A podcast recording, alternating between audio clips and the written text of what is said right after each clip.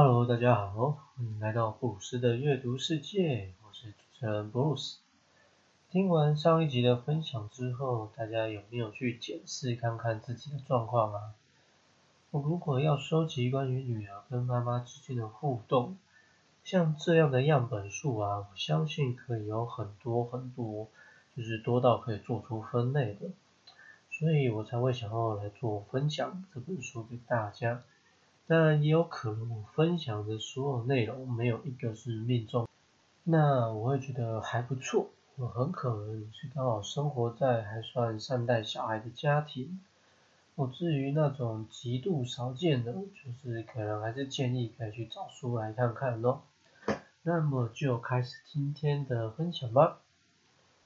当孩子出现负面情绪时，母亲只要告诉孩子。原来你是这样想啊！嗯，关于情绪的部分啊，在先前的节目我们有谈过一点的。最简单的原则就是，情绪是中性的，也就是没有对错的。这句话很可能在收听我的节目之前呢，你已经听到烂了。结果在我的节目里，还是要继续听到这样的说法。我为什么会这样呢？是因为大部分的人还是会认为情绪有对错好坏的意义在里面，情绪呢跟事件绑在一起，事件又跟处理方式绑在一起，慢慢的在一件事情里面，什么样的做法跟情绪才是合适的，哦，那就是符合他人眼光的偏向对的。作者在这边有提到说。偶尔在网络或书店看到心理学相关的书籍，有不少书名让人感到困惑，都是引导孩子变得更开朗、更正向的教养方法。就想问，这样的态度是要表现给谁看呢？我看到这段话，真是让人想要拍手叫好。对啊，就那么正向、那么活泼开朗，是想要给谁看？我国家还是学校，或是有哪条规定说，啊你不开心就不能出门吗？我就不可以跟人交朋友，就不可以做生意买卖吗？我分享很多书籍到现在，其实你会发现大部分都是国外翻译书，我亚洲的书籍当然也不少，但这些书籍都有一个蛮大的共同点，就是他们都在谈论那些不太被人们放在心上。确实会发生在日常生活中的点点滴滴。那如果担心负面情绪集中太多会让人觉得很糟糕，那么聚在一起的人们想办法共同解决跟净化这些负面情绪不就好了，对吧？只记得过去的幸福时刻和只记得过去的不幸，两者终归是相同的。呃，相信大家应该或多或少有过这样的经验，我就是在同一个事件里，你的记忆和其他人有所不同，甚至是大不同。我作者在这个部分提出一个我自己从来没有想过的，就是当述当事人描述的内容是何属实并不重要，重要的是厘清当事人为什么会这样记忆，创造这个记忆的幻想跟欲望又是什么。欲望的出口又是在哪里？那看到这段话的时候，我觉得就是有一种被点醒的感觉。就是一直以来，我们都比较容易选择当事人的说法去尊重他，然后因为毕竟主观意识没有对错嘛。但老实说，我们应该还是会带有思考跟怀疑真实性有多少的态度去看待当事人说的内容。我就好比孩子在外面发生事情，回来描述的场景情形，我们很容易第一时间就想要先确定状况，仿佛讲的跟事实一样的是非对错跟事情就好办了。但也必须说，也好像只是好办的，并不是真的很容易处理。我觉得我们前一集的内容来举例好了。如果我们确认自己的孩子去学校用情绪勒索同学，那么是不是我们改善自己对孩子的态度，就能立即从根本的完全解决这个状况呢？我想这就是为什么心理学会让人家觉得越读越不懂，我越实践就越觉得课题很多，面向很多。因为事实上，生命本来就是同时由多面向构成，交织变化影响产生。而作为大人的我们，只能尽可能的去做到自己能照料到的。所以下次再听到别人分享。如果不想太累的话，就当做听个故事哈。当然，如果对象自己是自己的小孩，我觉得还是要花点心思才是。没有别人家的妈妈，只有我的妈妈。孩子想象中的理想母亲并不存在，母亲必须相信能走出属于自己的道路。这一段文字的内容，在阅读完全部之后，我觉得蛮像作者的书写、自我整理跟疗愈。哦，大家应该都有这样听过，呃，别人家爸爸妈妈都怎样怎样啊，奶奶都怎样怎样怎样啊。哦，也就是别人家的都不会让人家失望，但难道我们就这么刚好，所有的不顺眼都降落在自己的原生家庭吗？每个人看待事情都会有理想跟现实的差距，我相信哪怕是全天下都觉得很完美的人，在最亲近的人眼里，肯定还是有让人家嫌弃的地方，而那些大家觉得糟透的人，也还是可以找到崇拜他，甚至愿意跟他共度一生的人。说起来，那也是因为每个人对待每个人的态度跟展现出来的模样完全不一样。所以说，最基本的时候，我们还是要忠于自己，也就是在前一集提到的，视别人为别人，看自己为自己。但在这边，我还要再加上，能够去思考跟探索自己，一个足够了解自己的人。我相信在各个角色都可以比较知道自己的限制或是能耐在哪边，不会去做那些过于勉强自己或是造成别人的部分。那在这边想要再补充一下啊，呃，忠于自己并不是告诉别人说我就是这样啊，要不要接受是你家的事情哦，因为忠于自己应该是在告诉别人说我的现状是长。这样，所以才会出现这样的反应。但即便如此呢，呃，如果你是我的小孩，我肯定还是非常的爱你的。只是说，既然是要这样的告诉别人，也要接纳自己，就是想象中跟现实中有所差距的孩子，像是个性可能不是很好，不满自己的需求啊，成绩不好，生活习惯不好等等。但这是很难做到的，但绝对不能说啊，因为我是长辈可以这样的态度。如果要别人接纳自己的模样，那就从自己开始做起看看吧。连我都不知道的我，身体都知道，我们的身体如此敏感，即便是一点细微的症状，背后也有着千丝万缕的故事跟历史。嗯，作为一个助人工作者哈，同时也是运动爱好者，而且还是久病成良医的那种哦，常常都可以听到别人我朋友在分享，我最近也没有干嘛，但就是会睡不好，然后身体莫名紧绷啊，才会不舒服。说起来，我觉得这可以跟这个开头的文字做很大的关联。在中医的观点里啊，就是通常会有一些相呼应的情况。举例来说好了，气大就比较容易舌破，但也有可能会拉肚子。因为火气大呢，还是有做更细微的分类。举这个例子呢，是想要表达说，这都至少还有迹可循，有一些统计的经验可以推敲。但是在心理层面的议题，却没有一个一定。我相信，就算是很有经验的前辈，也不能保证面谈几次之内就可以找出真正的原因，而且把它疏通解决。那么这时候的我们应该怎么办呢？其实这就很会回到我蛮常讲的一句话：你的工作有年薪几百几千万，然后努力个几年就可以退休了吗？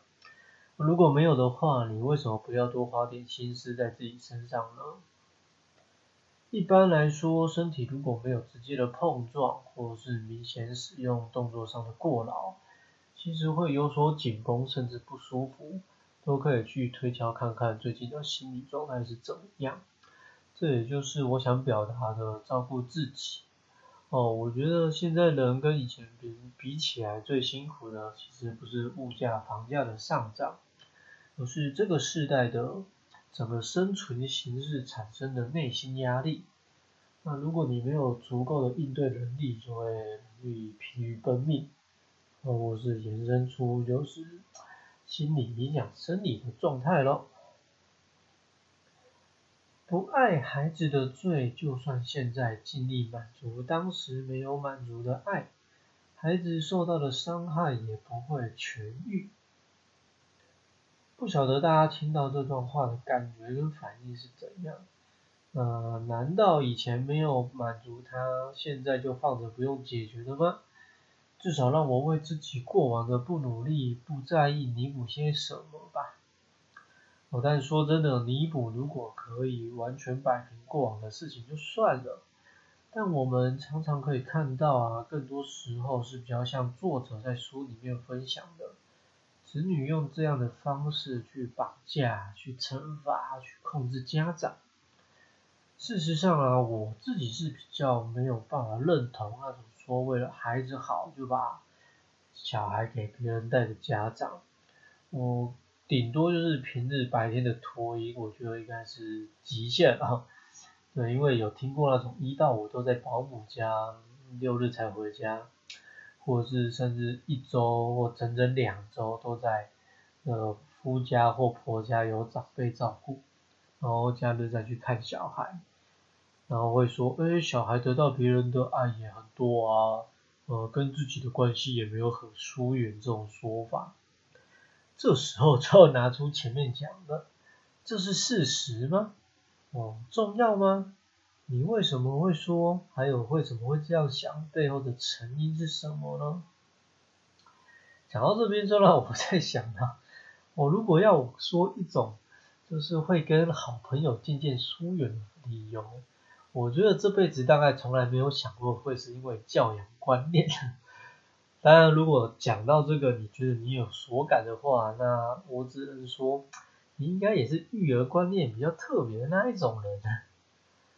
我们回过头来说，其实如果都要把事情做好，为什么不选择一开始做好，而是要用弥补呢方式呢？当然，这有可能是另外一种不想让人生小孩的原因。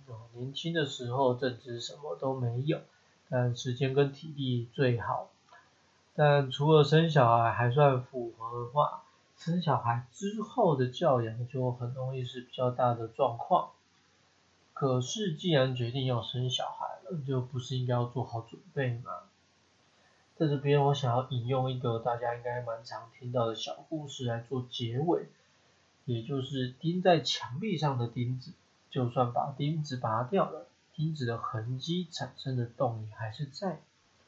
哪怕用东西把它补满了，那依旧是被钉过的墙壁。小孩把它当做是这个墙壁来看待，差不多就是这个意思咯。真正重要的是丈夫在情绪上愿意努力理解妻子，以及妻子能够丈体谅丈夫的努力。呃，事实上，在选择要不要分享这一段话的时候呢，我想了有一点点久。我一来是因为我觉得这应该是基本中的基本，实在是很难有什么其他的见解。二来是我觉得就算多说几遍，做不到的人还是有很高的几率做不到哈。那么分享这一段的意义是什么呢？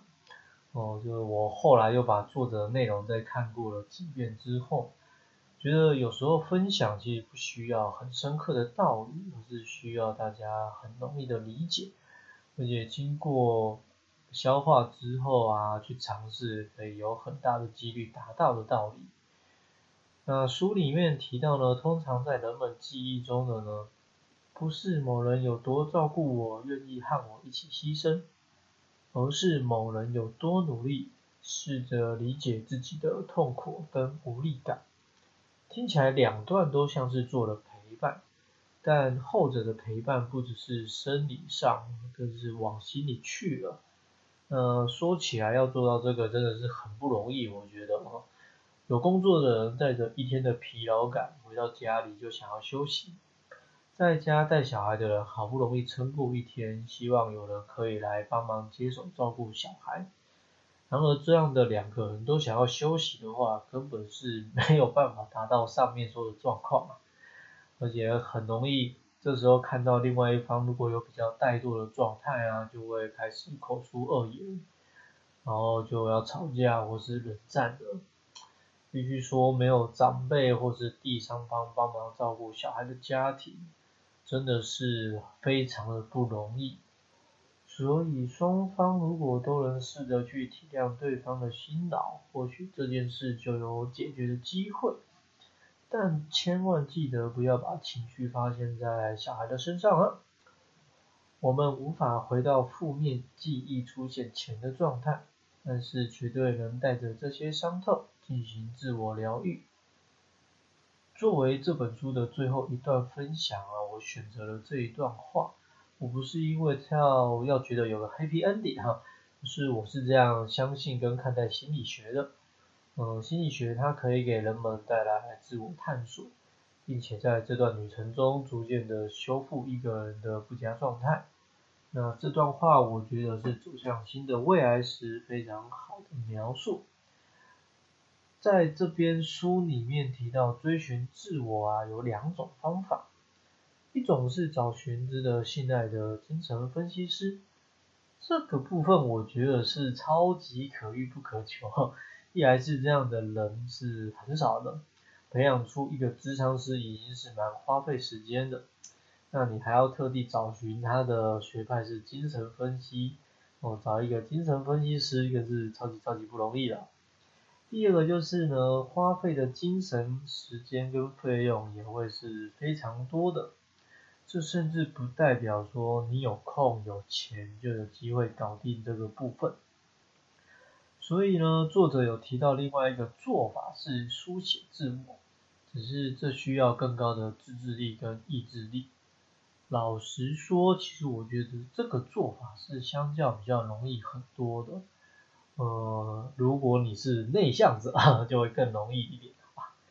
好了，事实上啊，除非不识字或者是没有办法好好的用手写字，不然只要加上之前讲，你不要被之前就是说过书写的形式或内容给局限住，这个形式应该是蛮容易上手，所以我也是相当推崇的。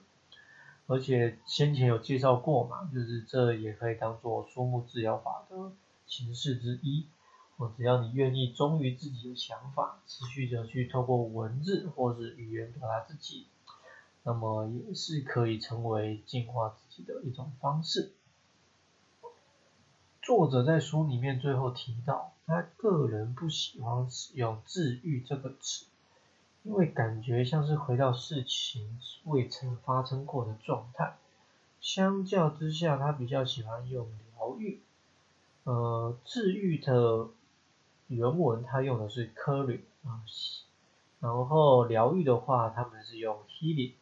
可以补充一下，呃，因为我们不是要将创伤跟匮乏给清除，而是要重新定义跟理解。